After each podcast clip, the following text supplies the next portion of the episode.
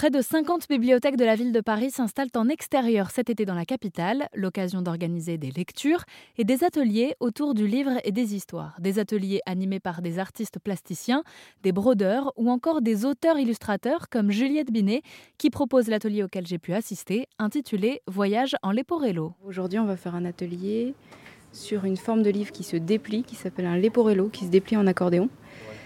Et hum, je crois que cet atelier a été appelé par euh, Bibliocité euh, euh, Voyage en Leporello.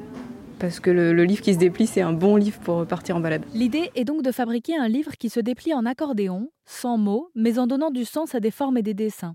Alors on coupe, on colle, on croque, et lors de la confection, les artistes, âgés en moyenne de 7 ans, ont déjà quelques idées quand je leur demande ce qu'ils comptent faire de leur premier Leporello. Qu'est-ce que tu vas en faire de ce livre après?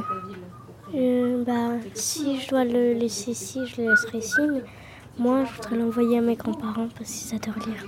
Je sais pas, peut-être que je vais l'offrir à mon père pour son cadeau d'anniversaire. Avec ça, je vais mettre la pâte à fixe et, et je vais l'accrocher sur euh, le mur. Comme ça, le soir, et ben, ça sera collé, je pourrai faire. Tu Comme pourras lire Ouais. Et Basile, tu vas en faire quoi après de ton livre où il y a un serpent qui grossit? Je sais pas. Tu sais pas encore Je sais pas encore. Il a un nom ton serpent ou pas Oui, Tom. Tom Pourquoi Tom J'aime bien.